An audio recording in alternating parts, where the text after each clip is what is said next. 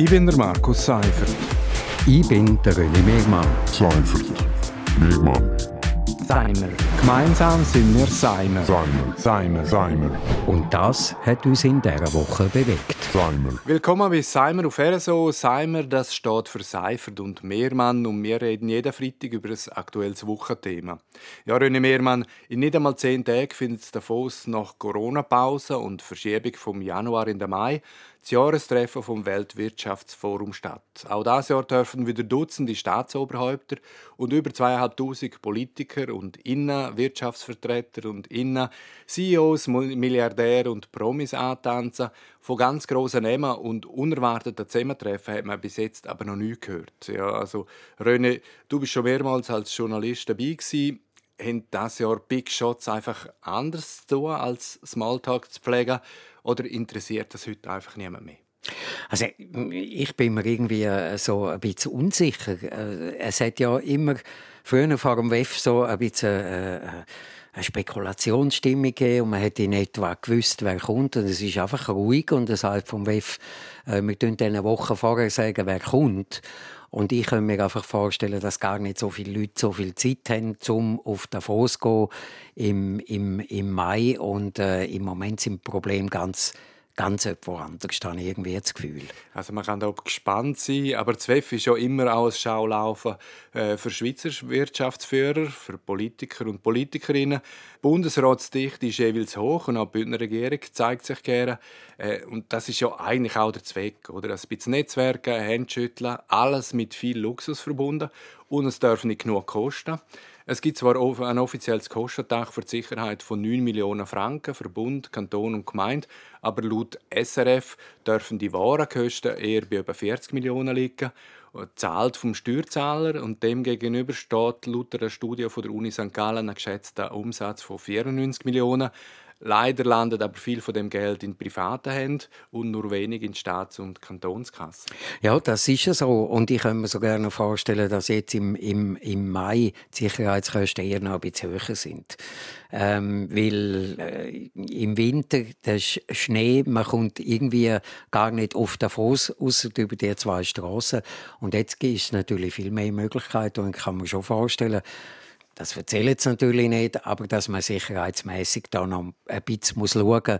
Wobei es dann immer auch noch darauf ankommt, wer kommt. Also man hat ja keine Ahnung, äh, kommt der französische Präsident, kommt irgendwie der Bundeskanzler, das ist alles noch offen. Ich kann mir vorstellen, dass einfach wieder mehr so ein bisschen zurück zu den Roots ist, wie es am Anfang war, dass Wirtschaftsvertreter dort sind und dort natürlich auch der eine oder andere Big Shots, aber die müssen eigentlich nicht so äh, geschützt werden wie äh, der äh, Trump oder so. Ja, genau. genau. Also das ist dann schon auf einem viel tieferen Niveau. Seit Jahren machen ja Davoser Hotelier und auch die vermehrten Schlagzeilen, weil die Preise während dem WEF äh, durch die Decke gehen. Also Tausende von Franken für eine Woche in einer Zweizimmerwohnung gilt während dem WEF als Schnäppli. Hotelsuite können schon mal an die 100.000 kosten. Das ist ein bisschen unschön, wenn Davoser Vermieter so als Raubritter dastehen. Aber zum ehrlich sein, ich würde dem Chef von Novartis auch als Vermögen für eine Nacht in meiner Besenkammer abknüpfen. Ja gut, also ja, aus Sicht von der, von der Hoteliers oder von der Ferienwohnungsvermieter kann man das schon verstehen, aber äh, äh also da, das weiß ich, also die Verantwortlichen beim WEF, die sehen das nicht so gern.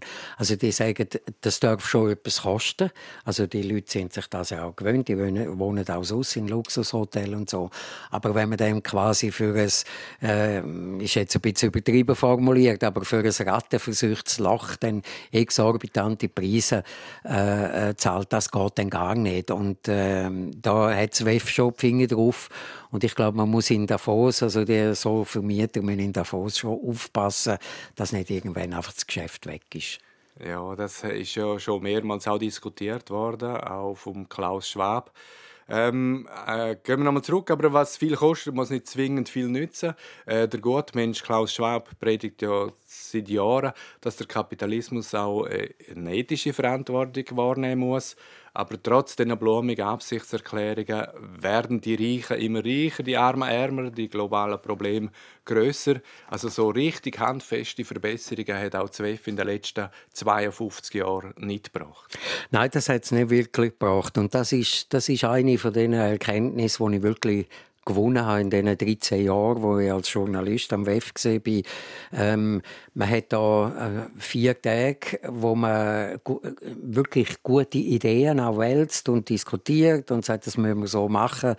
Und wenn man dann wieder zurück ist von Davos, dann ist man halt wieder in seinem Alltag drin und es wird sehr wenig umgesetzt. Es werden Sachen umgesetzt, aber das wird dann nicht mehr so an die Großglocke gehängt. Aber es wird halt im Vergleich zu dem, was dort besprochen wird, immer noch recht wenig äh, umgesetzt. Und vielleicht ist das auch jetzt ein bisschen durch die ganze Pandemie, durch das, dass es ausgefallen ist, nur noch virtuell stattgefunden hat und jetzt einfach im Mai ist und Krieg herrscht in der Ukraine, ist vielleicht einfach auch so ein bisschen die Erkenntnis, braucht es den SWIFT wirklich neu in der Form, wie es gesehen ist. Und da kann man vielleicht sagen, ja, nein. Vielleicht äh, ist es jetzt durch die ganze Situation, wo sich die Welt befindet, einfach überflüssig geworden. Wir werden das sehen, wie das sich das in Zukunft entwickeln wird. Wir machen einen Schlusspunkt an dieser Stelle. Das ist Seimer Nummer 81 vom 13. Mai 2022 und Seimer gibt es jeden Freitag hier auf RSO. Ich bin der Markus Seifert. Ich bin der René Megmann. Seifert. Megmann. Seimer. Gemeinsam sind wir Seimer. Seimer. Seimer. Seimer. Und das hat uns in dieser Woche bewegt. Seimer.